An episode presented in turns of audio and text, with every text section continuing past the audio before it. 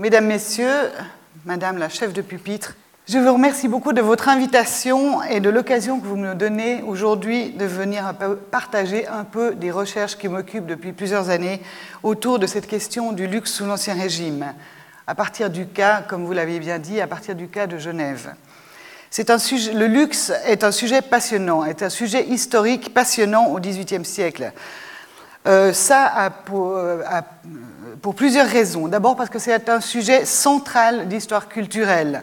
C'est un sujet qui est au croisement entre l'histoire des idées, puisque le luxe a été un objet de grand débat au XVIIIe siècle, un sujet d'histoire économique, bien sûr, et ce qui sera plus particulièrement mon propos aujourd'hui, un sujet d'histoire juridique quand on évoque les ordonnances somptuaires, et une histoire des pratiques matérielles qui m'intéressera aussi également. Euh, c'est un sujet qui ne peut s'appréhender que dans la longue durée. C'est pourquoi euh, déjà je vous ai fait revenir un peu en arrière avec le XVIIIe siècle, puisque vous étiez déjà au XIXe la dernière fois, mais là on va même revenir un tout petit peu au XVIIe siècle au cours de mon exposé. Mon propos aujourd'hui est parti d'une question simple, je dirais presque naïve, qui est de comment être riche dans une société d'ancien régime, c'est-à-dire dans une société strictement hiérarchisée dans laquelle des lois spécifiques sont liées à la question des dépenses. Et plus précisément, comment les membres des oligarchies au pouvoir dans les républiques suisses, en particulier à Genève, se sont-ils réservés les signes de la richesse? Tout au long du siècle, du XVIIIe siècle, cette question se pose avec d'autant plus d'acuité qu'une nouvelle bourgeoisie émerge, de plus en plus prospère, qui va avoir les moyens d'entrer dans la limitation des usages et des comportements euh, des membres des gouvernements. En préambule, j'aimerais juste dire, j'ai placé le titre de ma communication sous l'emblème de Voltaire, vous l'aurez reconnu, représenté ici vers 1770 par une silhouette de Jean Hubert, peintre genevois, membre d'une riche famille patricienne et qui faisait partie des familiers du philosophe installé à Ferney, au port de Genève, à partir de 1759. À cela, plusieurs raisons. D'abord parce que Voltaire est la figure emblématique même du riche. Il disposait d'une grande fortune. Ensuite, parce qu'il a tenu une place très importante justement dans le débat euh, sur le luxe qui a tant passionné les hommes au XVIIIe siècle, qui s'est fait un défenseur donc du luxe. Enfin, parce que cette silhouette me paraît bien évoquer les deux termes qui figurent dans le titre de mon intervention, distinction et confort. Distinction que l'on devine dans les attributs vestimentaires de Voltaire, la longue perruque, la cravate à jabot et les canons, c'est-à-dire les bas, qui habillent ses mollets qu'on devine ornés de rubans. Quant au confort, il est évoqué autant par le large fauteuil dans lequel il se tient que par sa posture et surtout par la pantoufle qu'il agite au bout de son pied. Cette référence à cette chaussure d'intérieur est intéressante car elle symbolise bien l'évolution du goût pour l'intime et l'affirmation des valeurs individuelles au XVIIIe siècle. Les historiens de l'art le savent bien. Après l'ère des portraits d'apparat vient celle de la mise en scène de l'intime, comme en témoigne clairement cette mise en parallèle du portrait de deux syndics genevois à un siècle de distance. Donc vous avez à gauche le syndic Pictet, euh, qui est daté euh, de, vers 1659, milieu du XVIIe, et le syndic Guénier-Gauthier, peint par Lyotard un siècle plus tard. Si au XVIIe, il s'agit d'abord de témoigner de la majesté et de la dignité attachée au statut du personnage représenté, un siècle plus tard, c'est l'aisance et le confort que procure la richesse qui est au centre de la représentation. Le syndic André Pictet apparaît drapé dans un manteau rouge à doublure moirée, une écharpe nouée autour du cou et coiffé d'une grande perruque. Le manteau dont les plis attestent l'ampleur est d'un velours rouge éclatant, laissant largement voir une doublure de soie moirée d'or et de broderies bleu foncé, figurant les entrelacements d'arabesques et de feuillages. L'écharpe négligemment nouée autour du cou est de fines dentelles d'un blanc éclatant. Quant à la perruque bouclée, elle est d'une hauteur équivalente à la moitié du visage du modèle et tombe sur ses épaules au moins jusqu'aux aisselles. La majesté du personnage tient à la richesse de ses vêtements, mais aussi au léger sourire de satisfaction qui éclaire son visage rond et avenant. Un siècle plus tard, c'est d'une toute autre manière que le syndic Guénier est représenté par Lyotard. Ici, la richesse se fait plus discrète. Elle est juste suggérée par le raffinement de l'étoffe du gilet et par les manchettes blanches qui ornent ses poignets, et surtout par la robe de chambre au motif chinois alors à la mode. Comme la pantoufle de Voltaire, la robe de chambre fait de l'intimité et du confort l'emblème même du statut du personnage, un statut que Lyotard a finement souligné par la position assise, jambes croisées, le coude droit négligemment posé sur un manuscrit, ainsi que par la plume d'oie qu'il tient à la main. Le goût pour l'intime est encore souligné par le bonnet d'intérieur que porte le personnage sur son crâne rasé pour permettre le port d'une perruque. Comme le syndic Pictet, le syndic Guénier arbore un visage rond et plein, une indéniable marque de l'aisance dans laquelle il vit.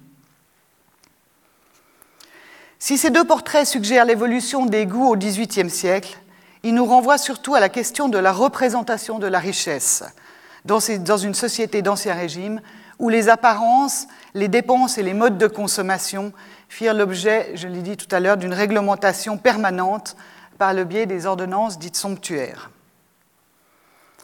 Après avoir dit quelques mots de cette législation et avoir mis en évidence son rôle dans l'affirmation des aristocraties au pouvoir, on va se demander quel rôle elle a pu jouer dans les manières dont les riches ont usé de leur fortune.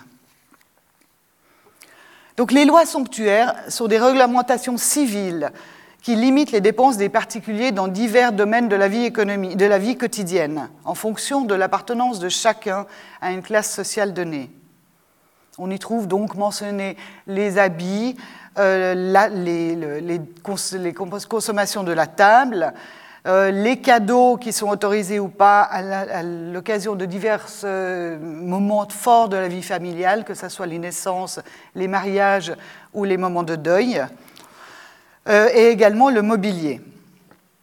Depuis le XIIIe siècle, l'existence de telles lois est une constante dans l'histoire européenne tous les gouvernements, qu'ils aient été monarchiques ou républicains, catholiques ou protestants, tous ont légiféré pour limiter les, dépenses considérées comme excessives.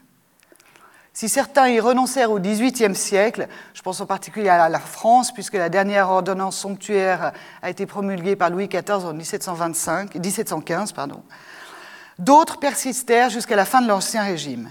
C'est le cas de toutes les villes en Suisse, en Italie, en Allemagne, où il y en a en Allemagne en particulier, où on en compte des milliers. La recherche est en plein essor à propos de ces ordonnances somptuaires et on est loin d'avoir fait le compte exact du nombre d'ordonnances somptuaires qui ont été édictées dans tous les États. en ce qui concerne les États suisses, on en trouve aussi bien dans les États catholiques comme Fribourg, Saint-Gall ou Lucerne que les États protestants comme Berne, Bâle, Zurich ou Genève. Donc en ce cas, ici, vraiment, Genève n'est pas du tout un cas particulier, euh, comme on le laisse entendre un peu trop souvent à propos de Calvin. Partout, la, volonté de limiter les dépenses des particuliers répond à des motivations qui relèvent à la fois de la morale, c'est la question de la modestie chrétienne, des comportements, qui relève de l'économie, bien sûr. Euh, c'est les arguments dont, il faut empêcher la sortie du numéraire et favoriser la production locale, et des arguments qui relèvent de la politique. Et les enjeux des ordonnances somptuaires vont avoir un, un rôle très important pour maintenir la hiérarchie et la visibilité de l'ordre social.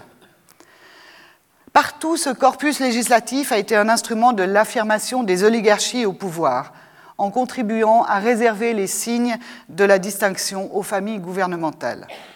Et ce n'est certainement pas un hasard si c'est bien au XVIIe siècle, une période d'affirmation aristocratique, que c'est justement à ce moment-là c'est un moment clé dans la longue histoire des ordonnances somptuaires. Ici, juste deux exemples.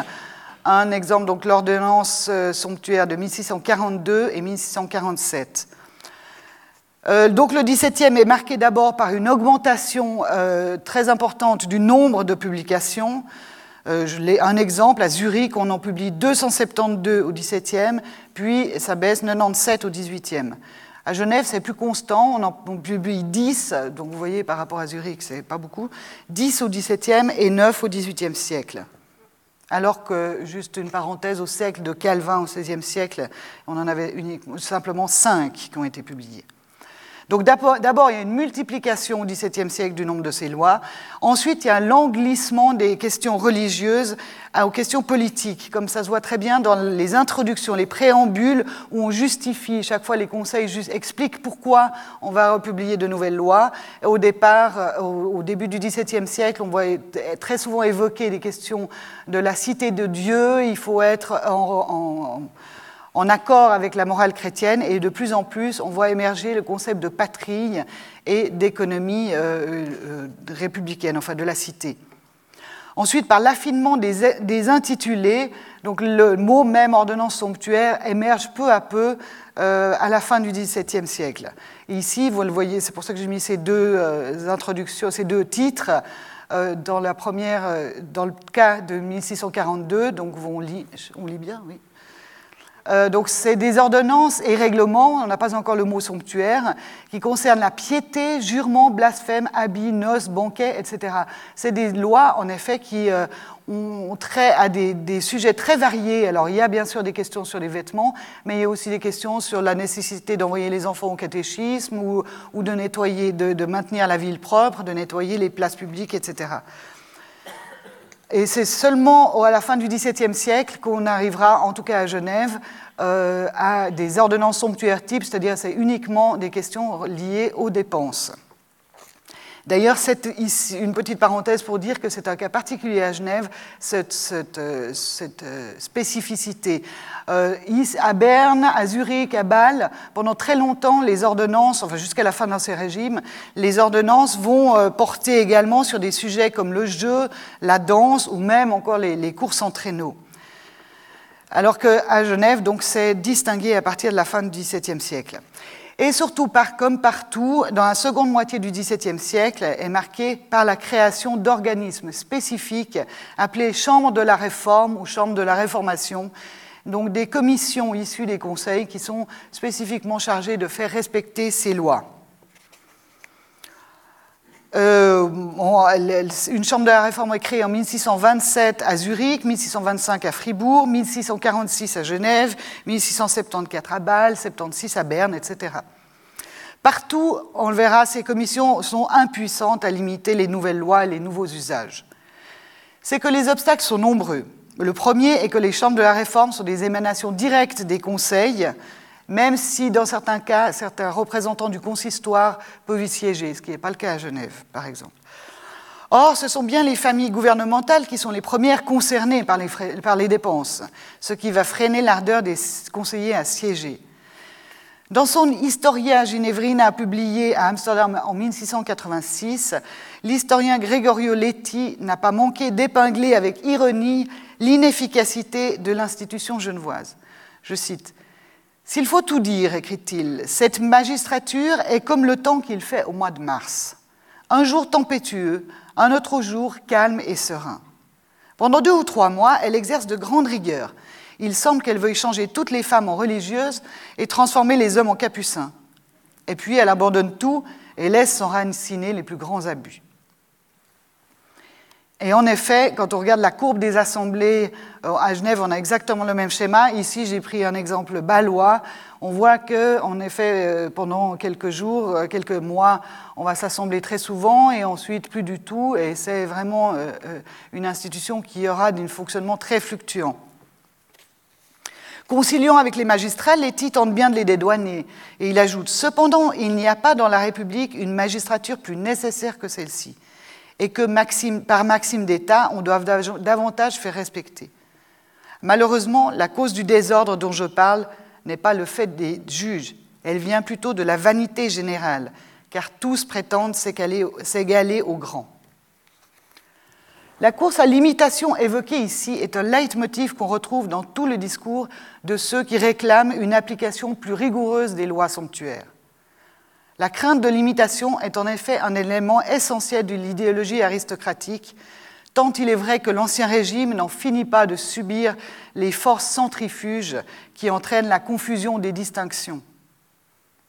Au fil du temps, les préoccupations politiques s'affirment par l'établissement de distinctions d'ailleurs de plus en plus fines entre les catégories sociales. Ainsi, au XVIe siècle, les réglementations genevoises avaient porté sur des objets à interdire en général. Tout au plus, quelques articles mentionnaient des interdictions s'adressant plus particulièrement aux artisans mécaniques vivant de l'œuvre de leurs mains. Puis une première répartition de la société en trois catégories s'est esquissée à propos de la réglementation des festins de noces, pas encore des vêtements. Elle se précisera peu à peu et on évoquera désormais les artisans mécaniques et autres gens de basse condition, euh, ça, ça comprend les domestiques par exemple, les gens de et médiocre et les gens de qualité. Et bientôt, à partir du début du XVIIe, on va parler de première, deuxième, troisième qualité, ou bien haute, moyenne et basse. Enfin, dans la seconde moitié du XVIIe, se développe une véritable rhétorique de l'exception qui permet de dispenser les privilégiés de certaines interdictions. On va voir de plus en plus d'articles qui défendent euh, en général les choses, sauf à certains, ou permettant néanmoins à certains. Par exemple, on interdit toute dorure sur les habits, sauf aux gens de première qualité, autorisés à en avoir sur leurs habits de cheval ou sur leurs manteaux quand ils vont à la campagne. Ainsi, les exemples pourraient être multipliés. Je vous montre ici juste l'article 12, qui est un article à propos des dentelles. C'est vraiment un des sujets qui va énormément préoccuper euh, le législateur en matière somptuaire. Je vous le lis, peut-être si ce n'est pas très clair. Items sont défendus tout point de fil de quelque espèce qu'il puisse être, soit rebrodé, soit simple, et les coiffures, soit surtout brodées, mais aussi comme toute dentelle faite en pays étranger, permettant néanmoins aux hommes de la première qualité d'emporter un simple tour de celles qui seront faites en cette ville. Un simple tour au poignet, soit à la manchette, pourvu qu'elle n'excède pas le prix d'un éculone et pour les femmes et les filles de la même qualité, il leur est aussi permis d'en avoir un tour à la tête et un au bras ou à la manche du même prix, et un autre à la gorge de celui de prix de demi-écu, à peine pour les contrevenants de 30 florins d'amende.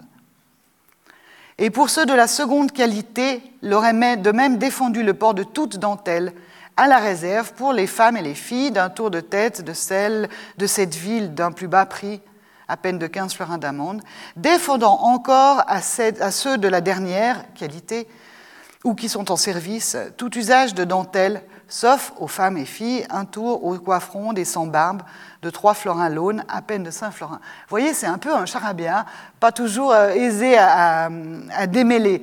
Mais en fait, quand on le regarde en détail, c'est très intéressant de voir justement, de faire la comparaison dans la longue durée, de voir les objets qui apparaissent et justement comment se met en place cette, rhétorique du sauf et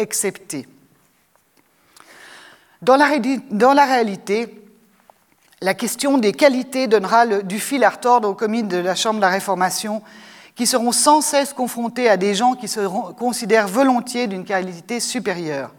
Et d'ailleurs, le grand problème, bien sûr, les artisans manuels et les domestiques, c'est une catégorie qui est assez aisément euh, définissable. Mais le grand problème sera entre la première et deuxième qualité, parce qu'un riche marchand, mais qui ne siège pas au conseil, euh, est deuxième qualité, mais il se, il se comporte volontiers comme quelqu'un de la première qualité. D'autant plus que la définition des qualités n'est jamais clairement décrite. Donc on se contente, on compte sur l'autodiscipline et sur la conscience que chacun doit avoir de son statut dans la société. Si j'ai cité l'exemple des dentelles, c'est parce qu'il est l'un des plus détaillés, j'ai envie de dire un des plus tatillons. Sans doute parce qu'il porte sur un objet qui connaît une large diffusion. Au XVIIIe siècle, la multiplication des objets interdits montre en tout cas que la simplicité n'est plus à l'ordre du jour. Tout atteste au contraire de l'évolution d'une société matérielle où le raffinement et les signes de richesse ont bien leur place. Dès lors, il ne s'agit plus tellement de changer les comportements, mais de faire avec, en limitant, dans la mesure du possible, la course aux dépenses et à l'imitation. Bien que les ordonnances aient accordé une grande importance aux vêtements, élément essentiel de visibilité dans une société euh, strictement hiérarchisée, en fait, les plus grandes dépenses ne sont pourtant pas là. Voltaire ne s'y trompait pas quand il évoque en 1764, dans son mémoire sur Genève et le pays de Gex, une ville où, je cite, malgré les lois somptuaires, le luxe de la table, des ameublements et des équipages égale au moins celui de Lyon. Le philosophe apologiste du luxe sait de quoi il parle. Il sait que les plus grandes dépenses sont dans les possessions de carrosses, dans l'art de la table, dans le mobilier et dans la décoration des intérieurs, bien plus que dans les habits, les dentelles et les colifichets à la mode. Mais si la richesse des intérieurs est toujours dénoncée comme un luxe condamnable, elle ne sera pourtant que rarement poursuivie. Et pour cause. Car qui aurait pu les dénoncer? Certainement pas les magistrats. L'exemple genevois est ici extrêmement révélateur. Au début de chaque année, les membres de la Chambre de la Réforme devaient prêter serment de faire appliquer les ordonnances somptuaires, je cite, sans exception ni acception de personne. Mais comment s'engager à dénoncer les excès des plus riches, c'est-à-dire les membres de leur propre famille? On pense donc d'abord à se protéger par le secret des délibérations. Mais dans une petite ville où tout se sait et où la richesse et le pouvoir sont concentrés sur un petit nombre de familles, ça s'avère bien vite impossible. On essayera alors d'assouplir les termes du serment. S'engagera alors un long bras de fer entre les magistrats de la Chambre et ceux qui, dans les conseils, réclament une plus grande rigueur.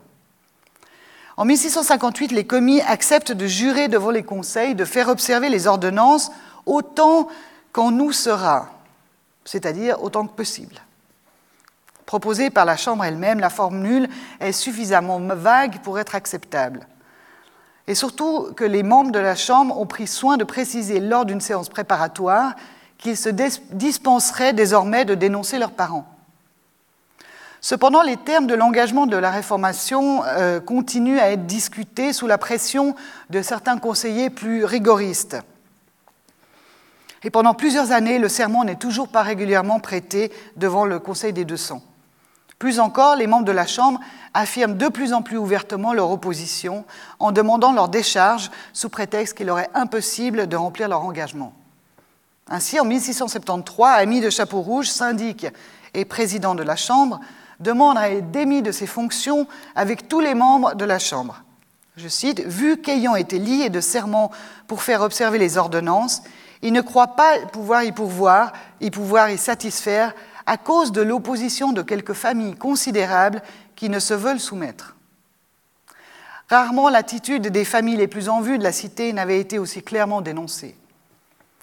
Refusant d'entrer en matière, les conseils s'en tiennent à la langue de bois et sont contentes d'encourager les commis à trouver les moyens de faire appliquer la loi. L'affaire en reste là, et dans les années qui suivent, le serment n'est toujours pas prêté. Le problème ne sera finalement résolu qu'en 1720. À ce moment-là, les membres de la Chambre de la Réformation devront dénoncer toutes les contraventions aux ordonnances somptuaires, je cite, à la réserve néanmoins de celles que vous verriez vous-même dans les maisons, ou qui intéresseraient ceux qui demeurent avec vous dans une même maison, ou vos parents ou alliés jusqu'au degré de germain inclus. On comprend dès lors que la législation somptuaire était bien plus un instrument d'affirmation des aristocraties au pouvoir qu'un frein à leurs dépenses. Dans des républiques dont les usages se différencient peu de ceux des noblesses voisines, hôtels particuliers, maisons de campagne, équipages, galeries de portraits, livrées des domestiques et apparences vestimentaires sont autant de signes extérieurs de la fortune qui affirment le rang et la puissance des familles gouvernementales. Les révolutionnaires genevois qui s'écriaient en 1794, je cite, qu'un des plus cruels abus du luxe qui nous a longtemps dévorés était la manie des riches de promener leur inutilité dans de vastes appartements, ne s'y étaient pas trompés. L'espace est bien un des premiers signes de la richesse un luxe d'autant plus manifeste dans des villes souvent étroitement enserrées dans leurs remparts. À Genève, les riches patriciens possèdent souvent plusieurs immeubles de rapport. Eux-mêmes vivent dans des hôtels particuliers qui comptent en moyenne une dizaine de pièces habitables. Un espace comparable, tout à fait comparable à celui dont dispose la haute bourgeoisie parisienne ou la noblesse savoyarde. Ainsi, le banquier Isaac Tellusson vit dans une maison qui compte 16 pièces, le pasteur Ami Lulin, héritier de la plus grande fortune de la ville, dispose de 15 pièces dans son hôtel particulier, construit au-dessus de la terre-tasse par son père, le banquier Jean-Antoine Lulin. Voilà une image de l'hôtel particulier Lulin, euh, qu'on appelle aujourd'hui euh, maison de Saussure. Notons qu'à la mort de Jean-Antoine Lulin en 1709, l'inventaire de, son hôtel particulier ne mentionnait que huit pièces, c'est-à-dire sept pièces de moins que chez Ami Lulin qui mourra en 1756. Cette différence s'explique par les aménagements intérieurs caractéristiques du XVIIIe siècle, qui voient se multiplier les cabinets, ces petites pièces aux fonctions plus intimes attenantes aux chambres. Dans la chambre, dans la maison, des entresols ont été construits. Conséquence, je cite, de la nécessité de corriger la hauteur des planchers dans les petites pièces qui se trouvent contiguës aux grands appartements, qui avaient été théorisés par l'architecte français Jacques-François Blondel. Au nombre de pièces habitables, il faut bien sûr ajouter les espaces de rangement, qu'on appelle des chambres à resserrer, les nombreux dégagements, paliers, vestibules, entresols et les dépendances, écuries, caves, greniers, fruitiers, etc. Ou encore, lorsque les activités de la famille sont liées au commerce, les comptoirs et les magasins. Enfin, nombre de demeures parisiennes construites en front de ville s'ouvrent sur des terrasses.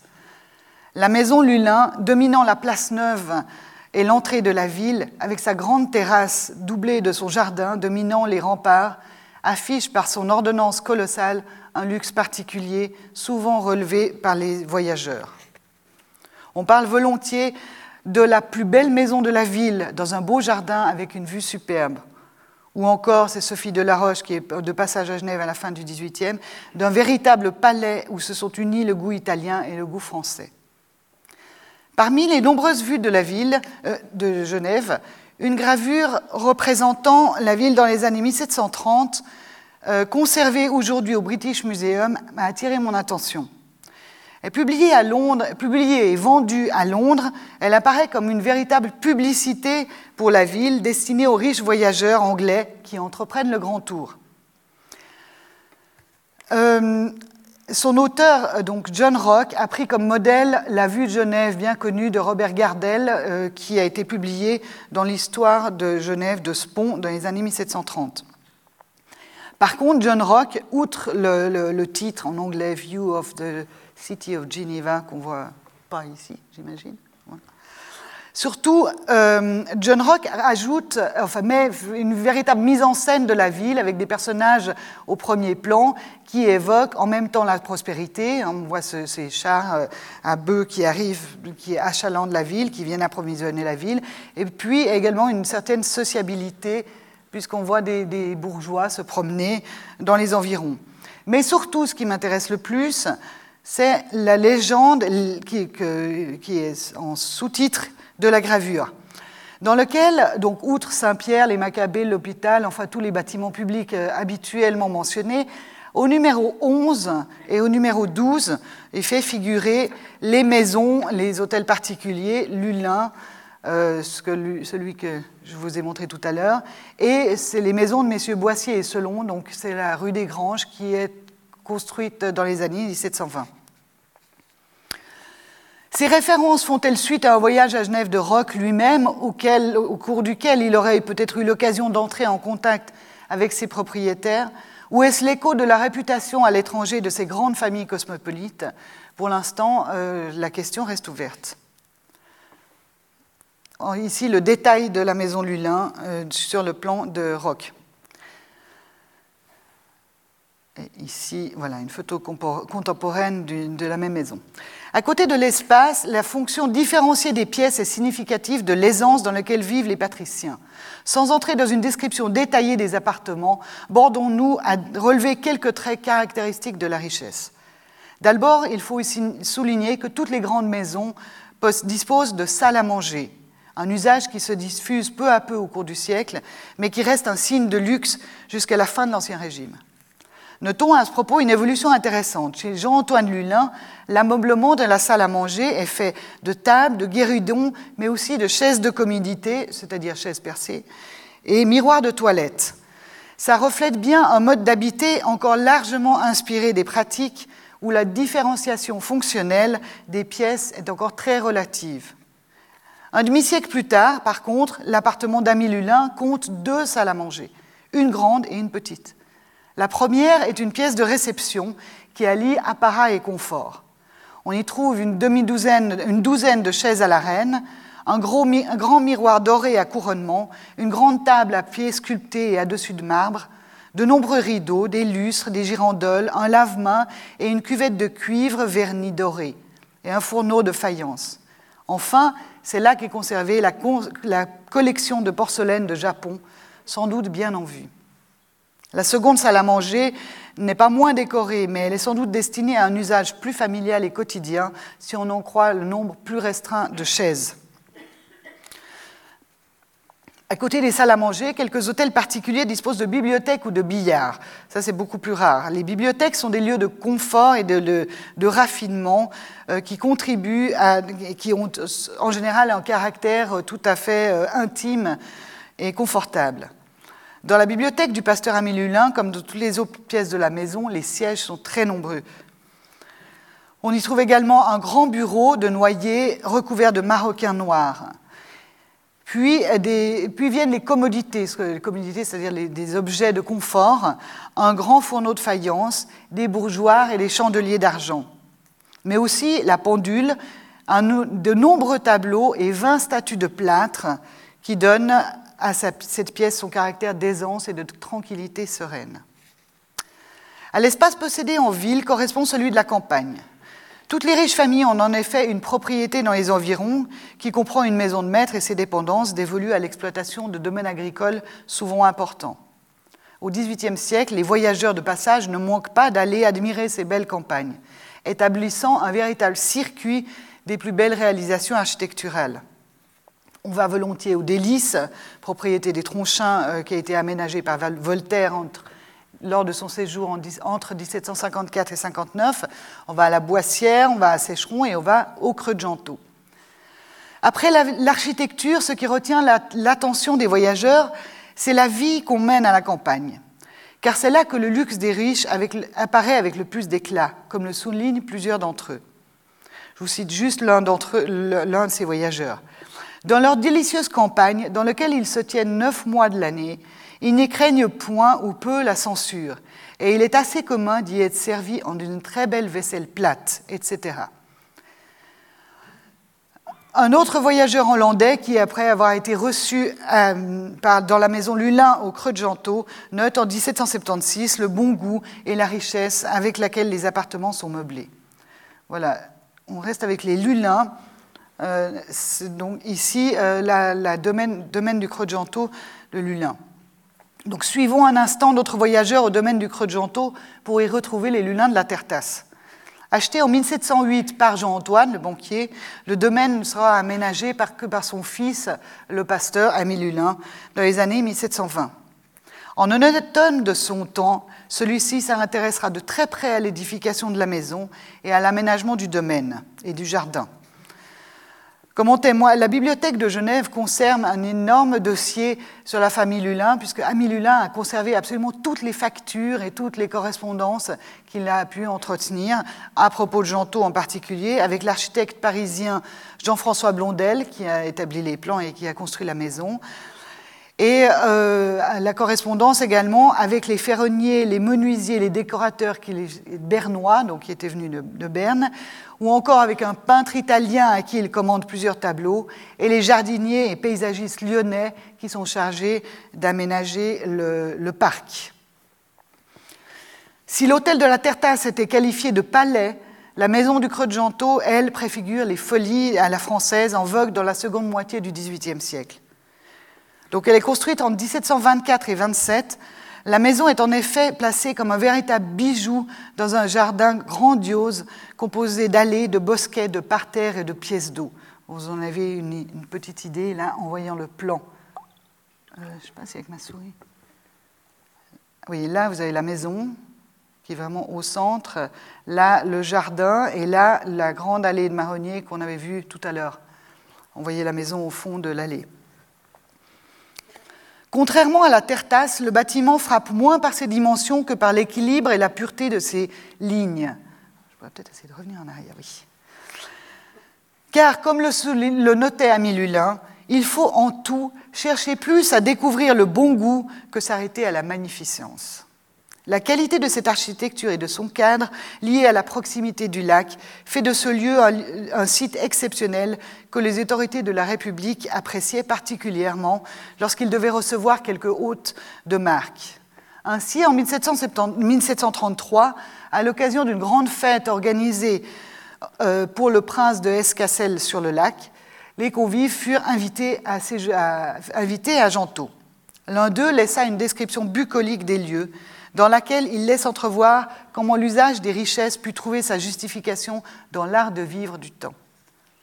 Le propriétaire, je cite, ce digne pasteur tout d'or, et par la crosse et par la pureté de ses mœurs, comme le décrit l'auteur, non sans quelque ironie, apparaît en effet comme l'incarnation de la fidélité à la doctrine, mais aussi de la dignité d'un patricien dont le rang implique un certain déploiement de richesses. À l'occasion, justement, à l'occasion de euh, ce récit, l'auteur de ce récit a laissé un petit poème que je vous laisse peut-être euh, voir tranquillement. J'ai oublié de prendre une montre. Ah, merci. En tout cas, le, le, début du texte, la maison de plaisance de notre ecclésiastique ne ressemble nullement aux petites chaumières de Saint-Pierre et de Saint-Paul, si tant est qu'ils en eussent ce qui n'est pas bien décidé. Imaginez-vous donc, madame, au bas et un peu à côté de cette maison. Alors j'ai peut-être le temps de lire. Un étang de vaste étendue, le, vrai séjour hospitalier du poisson qui s'y perpétue et que l'on y prend par milliers. Des chaînes du, du vieux temps de hauteur excessive, alignées tout autour pour ombrager la rive. Tous bien dispos ont un soin sans pareil de garder le pêcheur des ardeurs du soleil. De marronnier, une superbe allée, et bien uni et bien sablé, conduit des bords du lac à la première cour de cet agréable séjour. L'hôtel n'est point d'ordre gothique. Tout est fait de meilleures mains, dans le goût simple et magnifique qu'aimaient le grec et le romain. La faute d'orthographe est dans le texte. vous, vous vous figurez bien, je pense, que tout répond à l'opulence de ce réduit si gracieux. Parterre, jardin et prairies, bosquets charmants, orangeries, rien n'y manque pour plaire aux yeux. Suivant les, usages aristocratiques, les riches genevois ont le goût des jardins, comme vous le voyez, les arts de la table raffinés, des intérieurs ornés de grands miroirs à cadres dorés, de pièces de mobilier recouvertes de riches étoffes de soie. Ils ont aussi le goût des arts, de la musique, de la peinture, comme en témoignent les instruments et les collections de tableaux retrouvés dans leurs inventaires. Et surtout, ils savent se mettre en scène à travers les portraits qu'ils font faire d'eux-mêmes et de leur famille. Parmi les objets révélateurs de la richesse, la présence de miroirs et de tableaux reflète un art de vivre dans lequel la mise en scène de la distinction est particulièrement manifeste. Multiplier les miroirs, c'est répandre la lumière dans les appartements. C'est aussi jouir d'un instrument du paraître et de contemplation de soi-même qui joua un rôle fondamental dans l'émergence de la conscience individuelle au siècle des Lumières. Si accrocher des tableaux au mur, c'est affirmer un goût et une connaissance des arts qui contribuent à affirmer le statut d'une maison, la chose est plus manifeste encore lorsqu'il s'agit de portraits de famille. Je vous emmène dans une maison à la campagne, la maison Micheli, ou actuellement Micheli, autrefois Perdrio, euh, qui est située à Lancy. Et en fait, c'était pour vous faire entrer dans la maison. Là, vous avez les portraits de, ben, la première génération des constructeurs de la maison. Françoise Calandrini, euh, qui était une très riche héritière, et c'est euh, en l'occurrence grâce à elle dont la dot a largement contribué à la, à la construction de cette maison. En dépit des ordonnances somptuaires, euh, enfin des articles des lois somptuaires qui, depuis 1668, limitent le nombre et la dimension et les encadrements dorés des miroirs, les appartements les plus riches genevois en sont largement pourvus, comme en témoignent les inventaires après décès. Inutile d'en rechercher la trace dans les registres de la Chambre de la Réformation, dont les membres, on l'a vu, étaient dispensés de dénoncer ce qu'ils voyaient chez leurs parents. Une seule exception pourtant. En mars 1713, Jean-Jacques Bonnet, conseiller et futur syndic, est convoqué pour répondre d'un miroir en six glaces qui encadre la fenêtre d'une pièce de son appartement. Or, le magistrat s'étonne. Le trumeau de glace n'était pas nouveau puisqu'il l'a depuis 18 ans, dès lequel temps il avait été lui-même membre de cette chambre et qu'il avait même été vu de presque tout le monde à Genève, sans qu'on lui ait jamais rien dit. Bien que soumis à aucune amende, le conseiller est pourtant euh, condamné, entre guillemets, à l'ôter, à faire déposer ce miroir ou à le recouvrir. Une telle affaire est unique dans les annales de la Chambre de la Réforme. Alors, au-delà de ce qu'elle laisse entrevoir, des jalousies et peut-être des luttes de clans ou des tensions à l'intérieur de cette chambre, elle est un indice du luxe qui règne alors dans les plus belles maisons. On ne sera pas étonné de savoir, grâce à l'inventaire dressé sept ans plus tard à la mort de Jean-Jacques Bonnet, c'était donc la chambre violette, de cette chambre violette, on retrouve bien sûr le grand miroir, il est toujours en bonne place, face à un autre grande glace de miroir placée au-dessus de la cheminée. Dans la pièce, on recense aussi un riche mobilier, une grande tapisserie, un, un tableau à cadre doré et six pieds de bois doré sur deux desquels il y a deux figures de marbre. Donc, ces deux piédestaux dorés avec surmontés de statues de marbre. Le conseiller Bonnet avait été mis en cause en raison de la taille du trumeau de son salon, non en raison de son cadre doré. En effet, si la présence de dorures dans les appartements comme sur les vêtements est en principe interdite, à partir de 1698, les ordonnances s'étaient montrées beaucoup plus tolérantes à l'égard des gens de première qualité qu'on autorise à avoir des cadres dorés au miroir et au portrait des membres de leur famille. Je reviens à cet escalier, c'est que la représentation des ancêtres doit à la fois servir d'exemple aux générations futures et affirmer la distinction que confère l'appartenance à une dynastie familiale.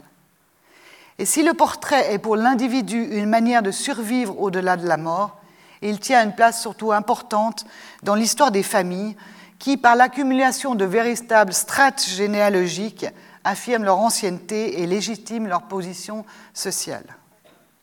Figure d'une fonction ou simplement de la richesse, les portraits des membres des grandes familles attestent souvent d'un luxe qui s'affiche clairement par les étoffes, par les dentelles ou par les bijoux, autant que par l'attitude et le regard, voire par certaines mises en scène des personnages.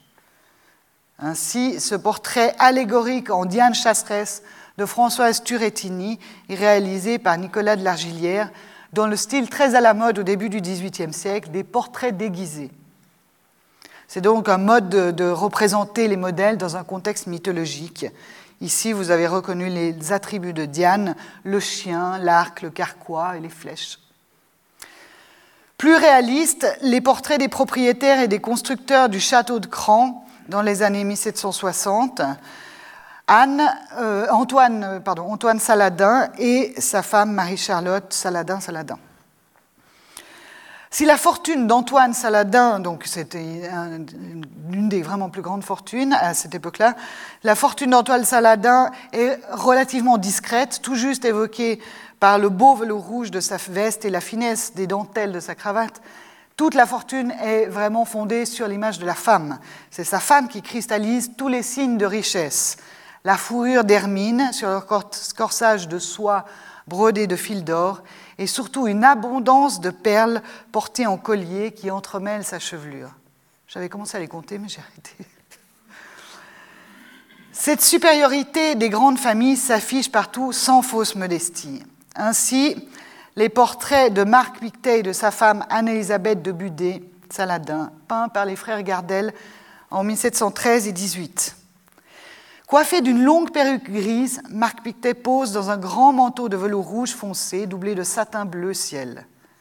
Il porte un juste au corps de brocart brodé d'or, des manchettes et une écharpe de dentelle. Et sa main droite est au premier plan. Quand on sait le prix, euh, euh, pendant longtemps, la valeur des tableaux était aussi liée à la représentation des mains, qui était une des choses très difficiles à faire pour les peintres. Ici, la main est tout à fait mise au premier plan avec cet index euh, pointé dans un mouvement gracieux vers la droite du tableau. À lui seul, ce geste indique tout le raffinement et l'aisance du personnage. Sa femme, quant à elle, affiche le statut de, de sa maison, tant par la richesse de ses vêtements que par le décor dans lequel le peintre l'a représenté. Elle pose en effet devant une large colonne de pierre qui repose sur une balustrade ouvrant sur un parc dont l'étendue est suggérée par de grands arbres au fond du tableau. Sa tenue est somptueuse. Sa robe de soie blanche au décolleté entouré de fines dentelles et brodée d'arabesques de fils d'or. Elle est à demi recouverte d'un grand manteau d'étoffe satinée rouge à ganses dorées.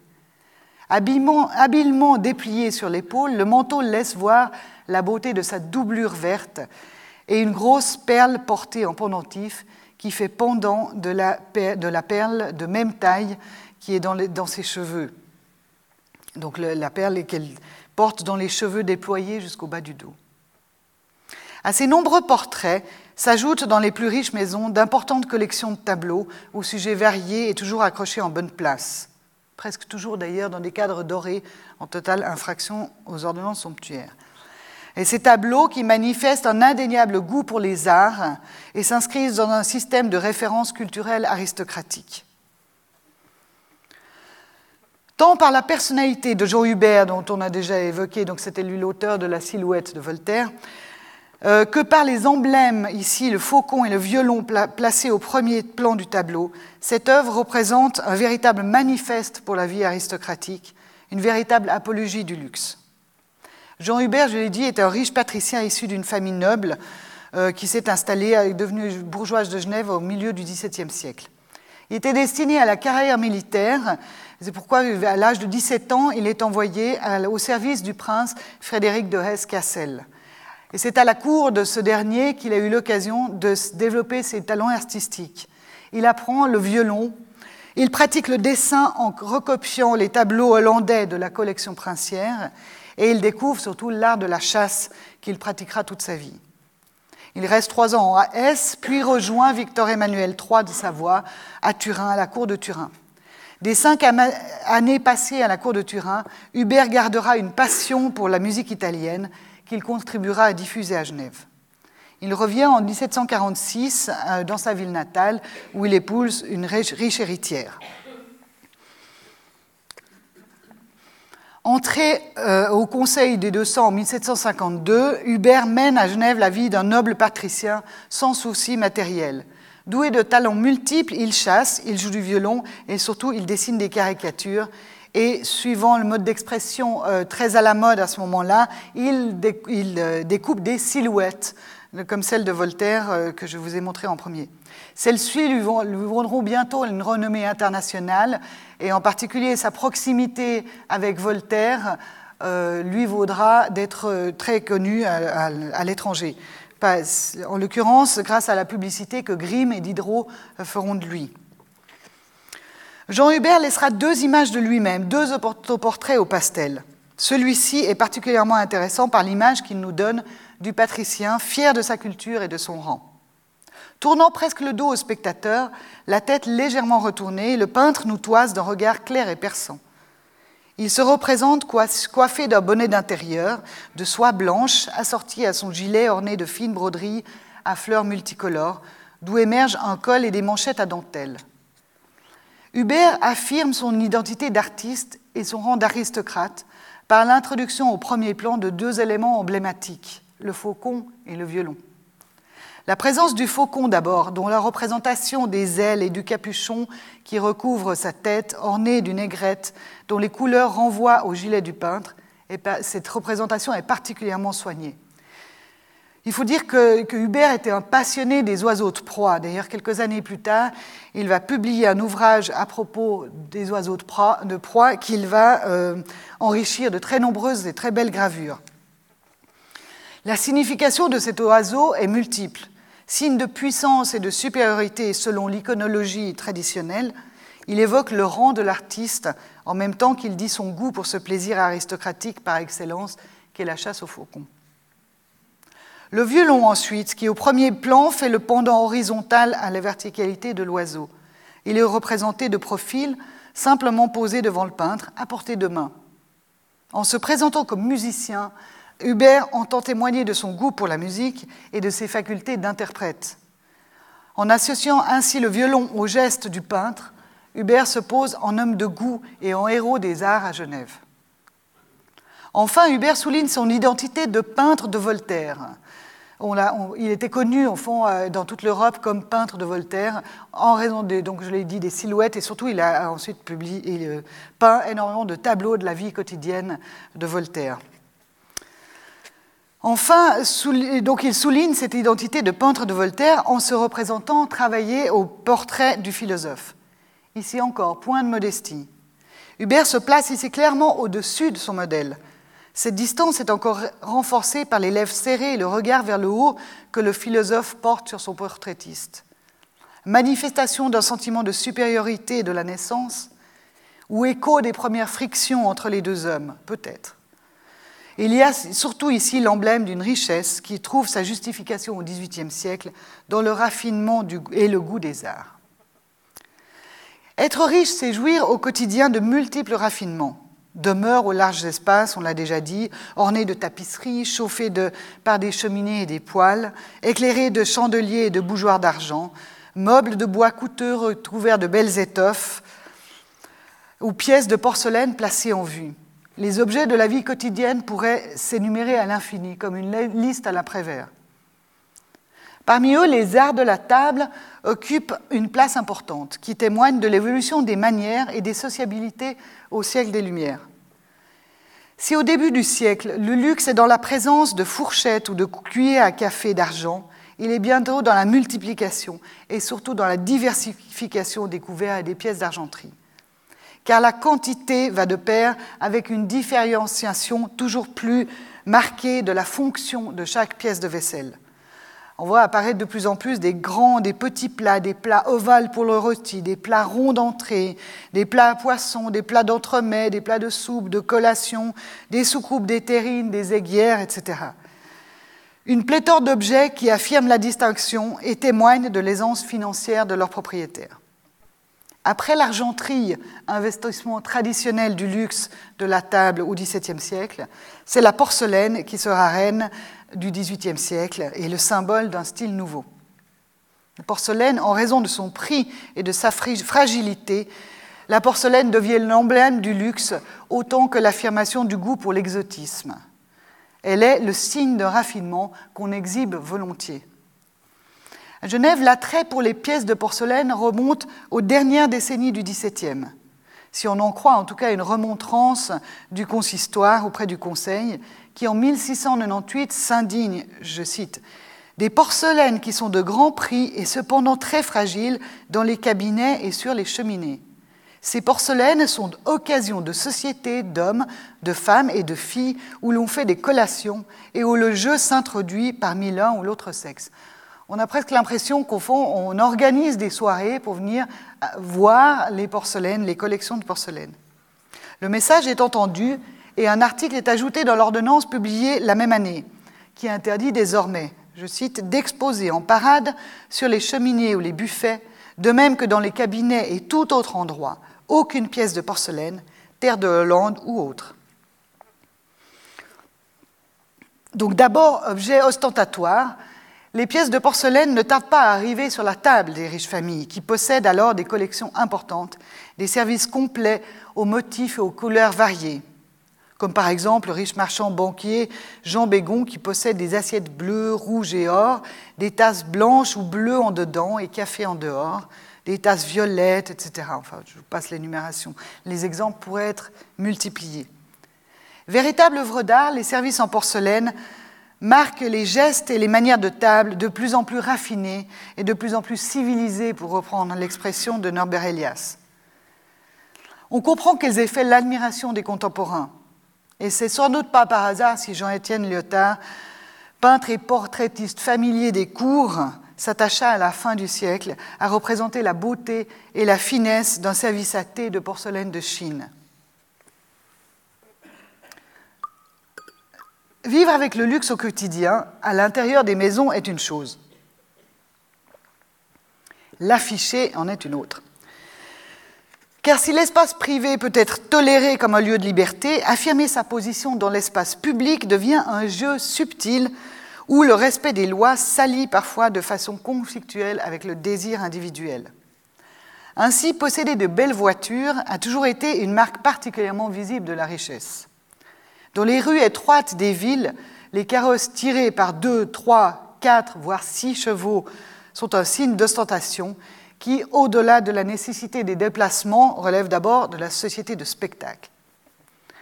À Genève, comme dans toutes les villes européennes, les carrosses se sont répandus dans la seconde moitié du XVIIe, lorsque les riches citadins commencèrent à acheter des domaines ruraux, parfois éloignés. En tout cas, c'est toujours la justification qu'on donne à avoir un carrosse à plusieurs chevaux, c'est l'éloignement des campagnes.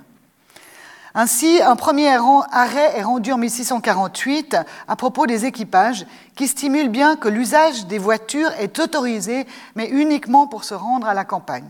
Il est interdit d'atteler pour se promener en ville ou dans les environs immédiats. On sait bien là la théorie. Dans la réalité, les grandes familles ne cessèrent de circuler en ville, en chaises à porteurs ou dans de luxueux équipages, au risque d'ailleurs d'essuyer parfois la réapprobation de la Chambre de la Réforme.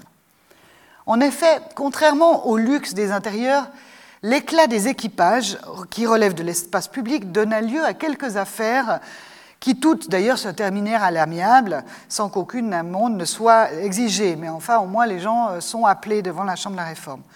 Ce fut le cas pour le vieux pasteur Diodati qui venait à l'auditoire alors qu'il habitait deux rues plus loin en carrosse, pour le conseiller Roset qui circulait en carrosse dorée et qui fait grand éclat, pour le sieur Boissier qui passa devant l'hôtel de ville dans un équipage tiré par six chevaux, ou encore par la demoiselle Michelis Ducret qui faisait ses visites en ville en carrosse à quatre chevaux et qui, lorsqu'on lui le reprocha, s'en offusqua et qui alla même jusqu'à rédiger une petite pièce en vers contre ces messieurs de la Chambre de la Réformation. Petite pièce qui est malheureusement perdue, ça j'aurais donné cher pour la trouver. Les inventaires après décès montrent en général qu'on possède plusieurs voitures. Ainsi, au moment de sa mort en 1709, donc euh, le même Jean-Antoine Lulin dont on a déjà évoqué, qu'on a déjà évoqué possède dans son écurie de la Tertasse un carrosse à deux places, un carrosse neuf à quatre places, une chaise de poste et plusieurs voitures de campagne. Un demi-siècle plus tard, Ami Lulin possède lui un carrosse vert, une petite voiture également verte, une voiture grise, un phaéton, c'était une voiture à la mode, euh, une berline qu'en automne il amène chez son charron pour la faire tapisser d'ailleurs de fourrure. Pour se faire une idée de la richesse de ces équipages, nous pouvons aujourd'hui voir au musée de Prangin la, plus ancienne voiture de luxe conservée en Suisse, celle du syndic Isaac Pictet, achetée à Londres en 1789. Ici, vous avez la voiture, donc elle a été restaurée et elle a été donnée au musée de Prangin il y a quelques années. Et voilà l'intérieur euh, de la voiture. Et vous voyez juste là sur là, les armes de la famille Pictet.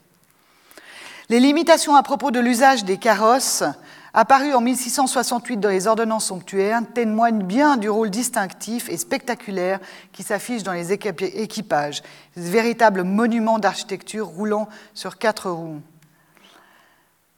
Juste encore une chose sur les, les Pictets. Donc, acheter un carrosse, c'était vraiment un achat très important. Enfin, c'était vraiment un objet de luxe dont on aimait, on avait coutume de demander à un, peintre ou à un dessinateur d'en faire un croquis, d'en faire un dessin. Comme aujourd'hui, certaines personnes peuvent photographier leur jaguar, j'imagine. Voilà, et là, c'est assez exceptionnel. On possède deux petits dessins qui ont été donc réalisés au moment, enfin une année après, au moment de l'achat par Isaac Pictet. Après les déplacements, donc dans, les limitations dans les ordonnances somptuaires, d'abord on limite les déplacements, donc on interdit les déplacements en ville. Ensuite, on va interdire les livrées des laquais, puis les ornements des voitures. Ainsi, en 1710, on interdira sur les carrosses, on interdira les carrosses, je cite, dorés ou peints de plusieurs couleurs, ou qui sont doublés de soie, ou ayant plus de trois glaces.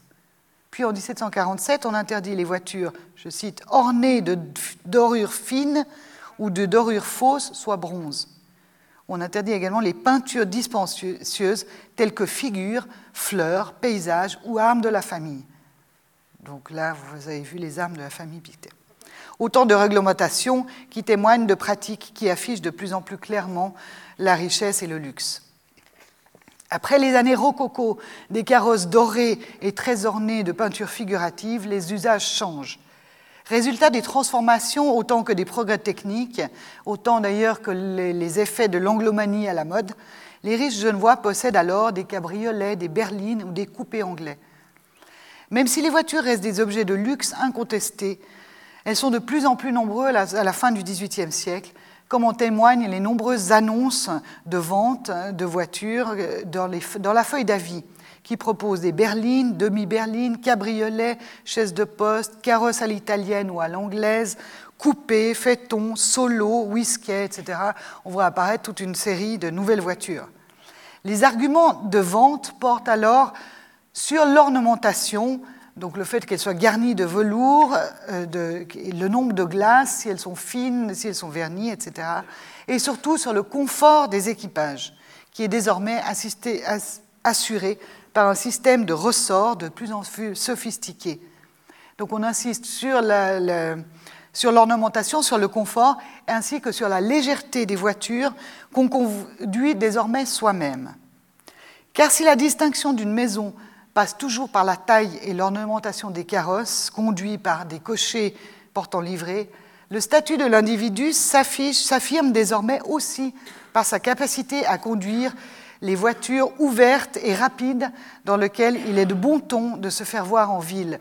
Et si vous avez un détail d'une vue de la place Belair, vous voyez ici, là, un carrosse pour, euh, type ancien, mais c'est un carrosse pour euh, faire un long voyage, et là, ces voitures légères avec lesquelles on, se transporte que soi-même, au fond. Il n'y a pas des questions de, de bagages, comme vous le voyez ici. Donc ça, pour circuler en ville. À l'image de la luxueuse berline du syndic Pictet, sur laquelle figurent les armoiries entourées de la devise familiale, les voitures incarnent bien la puissance de l'oligarchie. En raison de leur prix et de leur relative rareté, elles ont toujours été réservées à un petit nombre. C'est sans doute ce qui explique que ceux qui se sont insurgés contre le luxe les aient que très rarement évoqués dans la longue liste des pratiques jugées excessives. Car si le luxe est sans cesse dénoncé sous l'Ancien Régime, c'est d'abord en raison de la diffusion des objets et des usages, qui sont cette diffusion qui est, qui est vécue comme une véritable menace pour l'ordre social. Partout, la manifestation de la richesse obéit à une nécessité politique et sociale. Partout, le luxe se manifeste par des objets et des usages qui affirment la supériorité des grandes maisons. Quelques pasteurs ou magistrats peuvent bien en appeler à la conscience des familles gouvernementales en les, appelant, en les exhortant à être des exemples de retenue et de simplicité. Les usages des plus riches ne cessent de se raffiner dans un monde où les objets tiennent une place de plus en plus importante, où la culture matérielle s'impose de plus en plus clairement comme une valeur. Et si certains éprouvent quelque incertitude quant au bon usage de la richesse, il ne s'agit jamais de renoncer aux privilèges et au bonheur d'en jouir, mais seulement de lui donner une justification par les principes de modestie et de charité qui doivent dicter la conduite des plus riches, par une vie où l'activité personnelle tende vers l'harmonie et l'utilité. Car comme l'a bien dit le pasteur Ami Lulin à ses enfants, le monde, je cite, ne vous estimera qu'autant que votre mérite intrinsèque égalera votre fortune. Lui-même, on l'a vu, vit dans une maison où règne agrément et commodité, et où le luxe apparaît comme un élément naturel. Dès lors que la fortune se justifie par quelque activité personnelle ou sociale utile, elle peut être vécue avec bonheur. L'admirable portrait de sa fille, Marie-Charlotte, peint de nouveau par Lyotard, est peut-être la plus belle image de ces certitudes, de cette tranquille assurance d'un luxe qui, dès lors qu'il est bien compris, ne craint pas de s'afficher. Je vous remercie de votre attention.